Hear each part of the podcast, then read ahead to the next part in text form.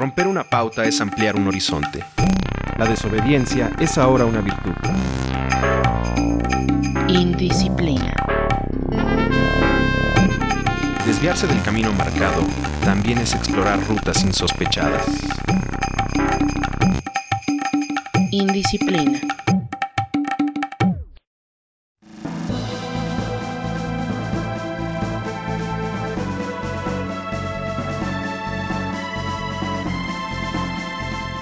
Efecto mariposa de Chrono Trigger.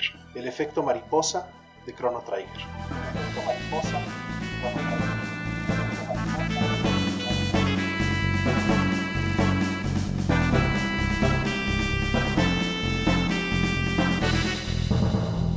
El 11 de marzo de 1995, la desarrolladora de videojuegos Squaresoft lanzó en Japón uno de los más importantes de la historia, Chrono Trigger.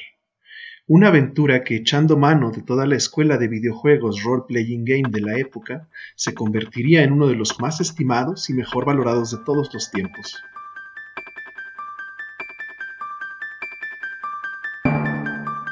A Premonition. 1992 fue un año superlativo, un año en el que la selección estadounidense de básquetbol ganaría los ocho partidos que jugó en los Juegos Olímpicos de Barcelona. La selección de jugadores profesionales de la NBA, que incluía leyendas como Larry Bird, Michael Jordan, Charles Barkley o Magic Johnson, pasaría a ser conocida como Dream Team. Ese mismo año, casi como si imitaran la esencia de aquel nombre, un equipo de ensueño, menos vistoso, eh, pero importante también a su modo, se formaría en Japón, el equipo que desarrolló Chrono Trigger.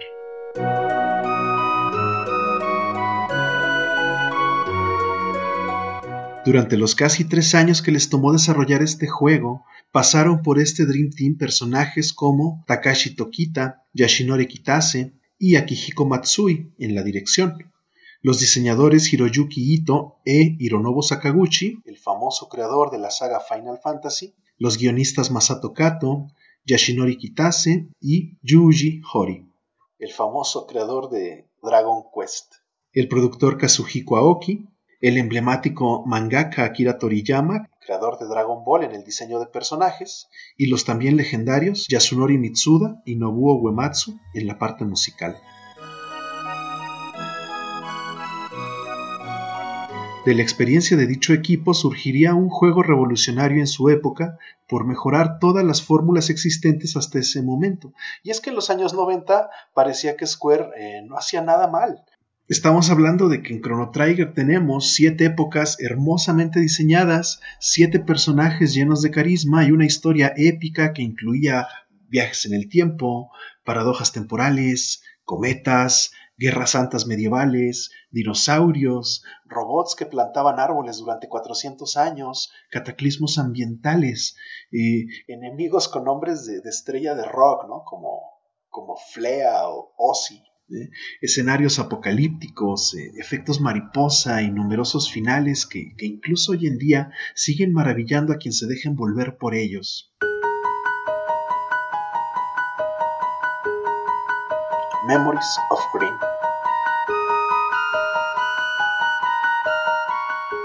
Final Fantasy VI fue lanzado un año antes y era considerado por entonces el pináculo de los JRPGs de 16 bits. Chrono Trigger buscaba ir más allá de lo que fue Final Fantasy, ¿no? Como, en todo videojuego que se precie, la historia y los personajes son solo una parte de lo que hace memorable este juego. La otra parte, pues son eh, las mecánicas acordes. Elementos como el ritmo, por ejemplo los escenarios, los enemigos, el sistema de batallas, de progresiones, los diagramas de decisiones y una curva de dificultad están al servicio de la historia misma, enriqueciendo nuestra experiencia hasta en los detalles nimios.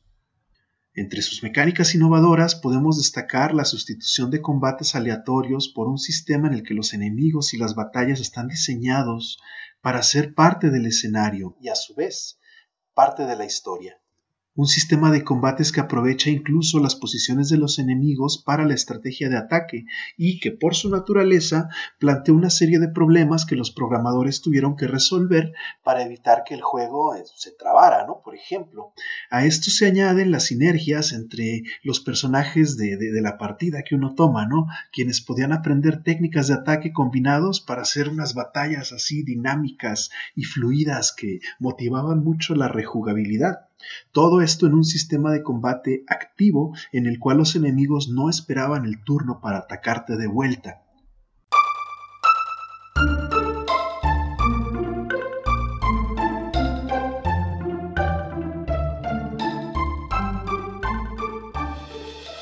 En cuanto al diseño diegético, eh, básicamente lo que vendría a ser la narración, pues esta aprovechaba los escenarios de cada época, la música, los colores, la ambientación y hasta la heterogeneidad de los personajes para narrar la historia de una forma fluida y, muy cinematográfica que aprovechaba su diseño pixelado de 16 bits y las capacidades técnicas de las transparencias y las perspectivas en modo 7 para apuntalar la experiencia visual.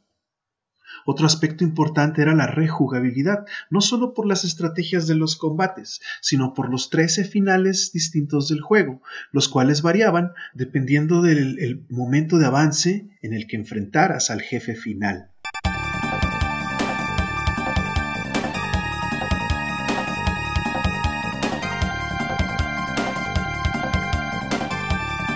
A Shoot of Crisis. Con apenas 23 años de edad, un joven y ambicioso músico llamado Yasunori Mitsuda, que hasta entonces solo trabajaba como ingeniero de audio en Square, puso un ultimátum a Hironobu Sakaguchi. Le dijo algo así como o compongo la banda sonora o dejo la compañía.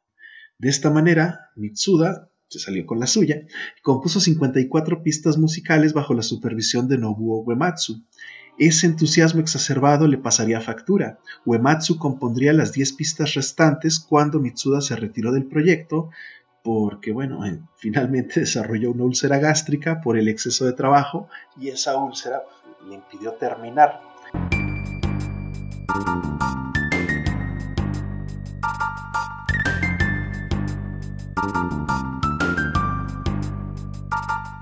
Las pistas compuestas por Mitsuda tienen una fuerte influencia cinematográfica en la que predominan los sonidos y las estructuras celtas, irlandeses y también la música de la India, como le demuestran los temas de la época medieval o también estos temas asociados a la magia en, en Chrono Trigger.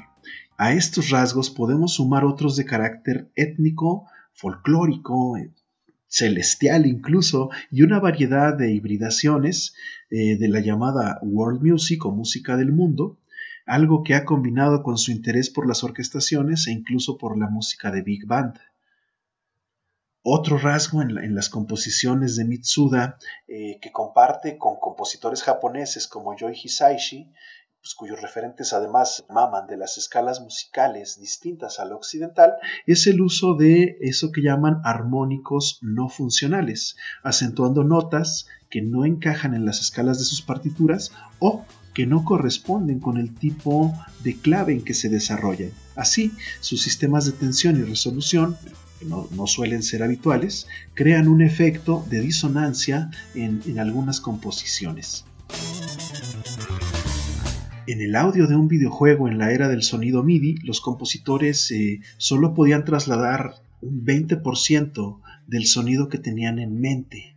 De ahí eh, uno de los intereses de Mitsuda era arreglar muchas de sus piezas para interpretarlas en versiones orquestales. Sin embargo, tal como, tal como él afirma, él, él y los músicos de Square utilizaron y crearon una variedad de técnicas innovadoras para mejorar los efectos de sonido en los juegos.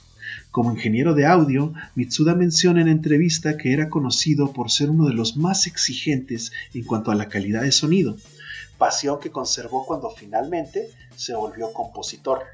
Las 64 pistas musicales de Chrono Trigger han dado pie a numerosos tributos y remixes. Alcanzo a decir que más de 300 que van desde las piezas orquestales hasta el hip hop y el acid jazz, eh, tales como los álbumes eh, Time and Space, tributo a Yasunori Mitsuda, Chrono Symphonic o Chrono Trigger Mixtape Volumen 1 de Compromised. El propio Mitsuda admite que es muy difícil seguirlos a todos y desconoce varios de ellos. Eh, cuando compuso las pistas en 1995 apenas había gente que tenía internet y desde entonces las versiones no se detienen. Con el paso del tiempo, eh, Yasunori Mitsuda abandonaría Square para trabajar por su cuenta en proyectos ambiciosos. Abrumado por la carga de los proyectos, fundó Procyon Studio, que desde entonces produce diversas bandas sonoras con ayuda de un equipo de músicos profesionales. Sus proyectos más conocidos son los scores creados para juegos como Xenogears y pues obviamente para Chrono Cross en, los 90 y Legaia, Moonlit Shadow o incluso Mario Party ya en la década del año 2000, pero su obra más célebre sigue siendo eh, la que compuso para Chrono Trigger.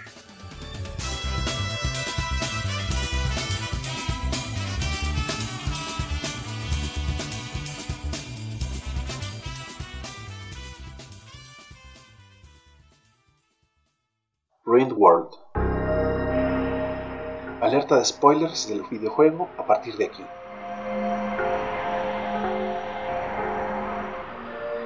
Como es habitual en los tiempos de Internet, un juego tan total como este ha dado pie al surgimiento de teorías de toda clase, eh, como la que propone que los eventos del juego establecen una alegoría de diversos pasajes de la Biblia o de la religión católica que van desde los nombres de, estos tres gurús que aparecen en el juego, Melchor, Gaspar y Baltasar, la Guerra Santa con, los místicos de Oriente, que también se da en, el contexto del videojuego, y pues es una especie de resonancia con las cruzadas, pero también cuestiones como la organización militar, en el caso de los saurios, que es similar a la del Imperio Romano, la adoración que recibe Magus eh, como un profeta, el uso de la magia de electricidad como Moisés por parte de Crono o el hecho de que precisamente Crono logra alimentar a un ejército, con una pierna de jamón en una parte importante del juego en la que están en guerra en el medievo, ¿no?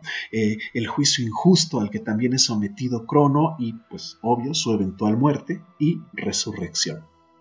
Lavos, por su parte, el gran enemigo del juego, eh, es relacionado con los avistamientos de cometas en el medievo.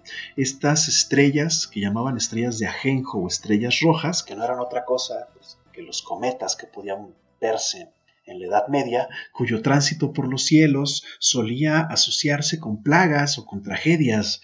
Incluso la, otra antagonista del juego, la reina Sil, es asociada con eh, pues, la ramera de Babilonia del Apocalipsis de San Juan, una reina que es una con la bestia, ¿no? Porque pues recordemos, la reina Sil monta a Lavos, lo usa como arma, aunque Lavos tiene sus propias intenciones, ¿no? Y es esta bestia, este Lavos, quien sube a la tierra, destruyendo, desgarrando la tierra desde los abismos. Si bien el guionista Masato Kato desmintió estas teorías, dijo, no, no, pues, estos como que cosa de occidentales, no deja de ser interesante, principalmente por el uso de iconografías cristianas que los japoneses suelen incluir en algunas de sus producciones. Y si no, pues bueno, acuérdense de Evangelio.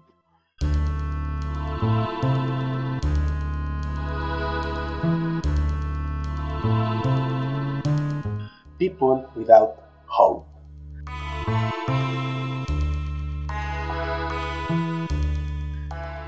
Una de las decisiones más arriesgadas del juego en términos narrativos es su dosificación de la trama. El argumento de Chrono Trigger se va complicando lentamente y sin prisas desde la cotidianidad hasta impedir el fin de la humanidad. es un salto absoluto de 0 a 100, que sí, claro, lo tienen muchos otros RPGs, pero en el caso de Chrono Trigger, este salto de lo cotidiano a salvar a la humanidad, a evitar el fin del mundo, ocurre con suficientes goznes, con suficientes revelaciones y giros en la trama para mantenernos interesados mientras todo eso ocurre. Algo que ayuda con este efecto es su duración. Chrono Trigger es un juego de unas 25 horas, que es apenas un tercio de lo que suelen durar los RPGs habituales. Llama la atención esta dosificación porque el juego inicia sin una trama específica. El ritmo del juego no deja caer la información de golpe, sino poco a poco, como, como deslizando de una en una las piezas de un rompecabezas. Tardamos bastante tiempo en conocer a Lavos, eh, luego tardamos más tiempo en descubrir que Lavos destruirá el mundo, luego sabemos cómo fue creado, Luego sabemos que no, que no fue creado así, que vino del espacio.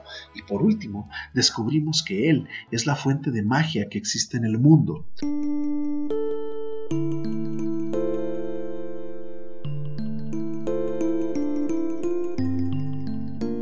Lentamente, entre misiones y desarrollo de personajes, mientras alcanzas, tú como jugador, una serie de metas a corto plazo. Y ese es el otro punto que estas metas son en realidad metas a largo plazo debido a un efecto mariposa continuo de las consecuencias de tus decisiones, tanto en el juego como en los finales. Chrono Trigger es un juego cuyo tema no es el tiempo ni la amistad, sino las consecuencias de nuestras decisiones, las opciones que elegimos, las estrategias que empleamos, el equipo que portamos incluso, los personajes que nos acompañan en ciertos momentos, todas estas cosas afectan los finales y afectan el juego de manera crucial. En este sentido, la decisión narrativa y de diseño más arriesgada del juego es dejar morir a su protagonista, es dejar morir a Crono, como jugador es muy impactante la muerte del personaje con el que estás jugando, la muerte de tu avatar, porque te deja con la sensación de estar y no estar ahí mientras sostienes el control en tus manos, como si tú mismo te volvieras un fantasma, un mero espectador del juego que juegas.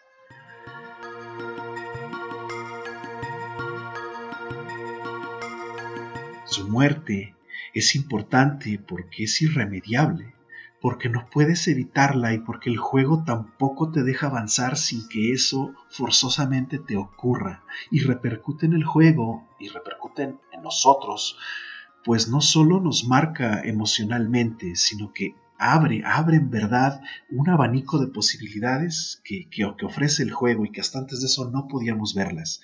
Las técnicas combinadas de los demás personajes, la formación de equipo, con las sinergias que ellos pueden crear, las partidas de algunos personajes, todo cuanto puedes hacer y visitar en cualquier momento se abre totalmente tras la muerte de Cronos. La libertad en el juego pasa a ser absoluta y solo mediante esta pérdida puedes conocer más a tus personajes a través de una serie de aventuras cortas que además no son obligatorias, pero que ayudan a desarrollarlos. Mm. Ayudan a culminar sus propias historias y a resolver sus arcos dramáticos antes de que enfrentes a Lavos. Y sí, claro, puedes hacer una misión complicadísima en la que pones en juego no solo tu corazón y tu esfuerzo, sino también el de todos tus personajes, para hacer volver a Crono, porque Crono pues, puedes ir por él. Precisamente el título de Chrono Trigger o el detonador o el gatillo del tiempo, pues es lo que nos permite, digamos que llegar a eso, pero el juego también te permite terminar sin crono. Y esta decisión que desencadena el último tercio del juego es también la que mejor representa las consecuencias para nuestro destino de nuestras decisiones en el tiempo.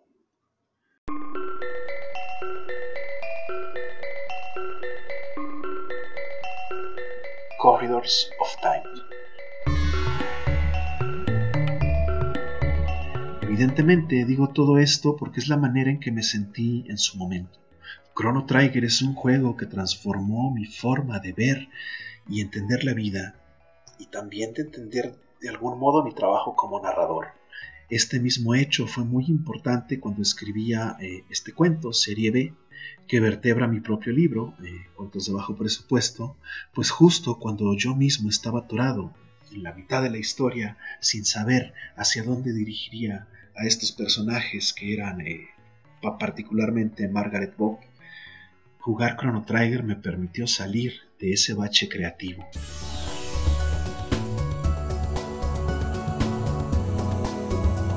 El juego tomó lo mejor de lo que había en la época, dejando muy poco margen de mejora, y el cambio generacional de consolas de 16 a 64 bits no nos permitió saber eso en su momento. Y si bien no todo es original en Chrono Trigger, que otros hicieron lo mismo, eh, fue este el juego que integró todas estas ideas de la forma más orgánica y satisfactoria, permitiendo tender un puente hacia el futuro y hacia los demás, que conecta con quien lo juega y que resuena hasta la actualidad.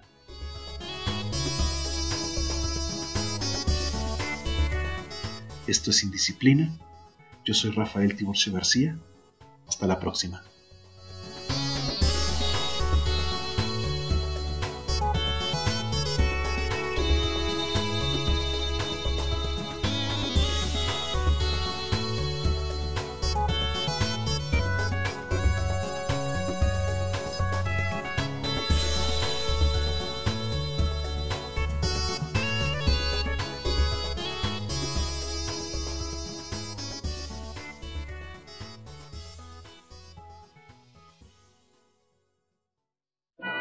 Un producto más de laboratorios Anima.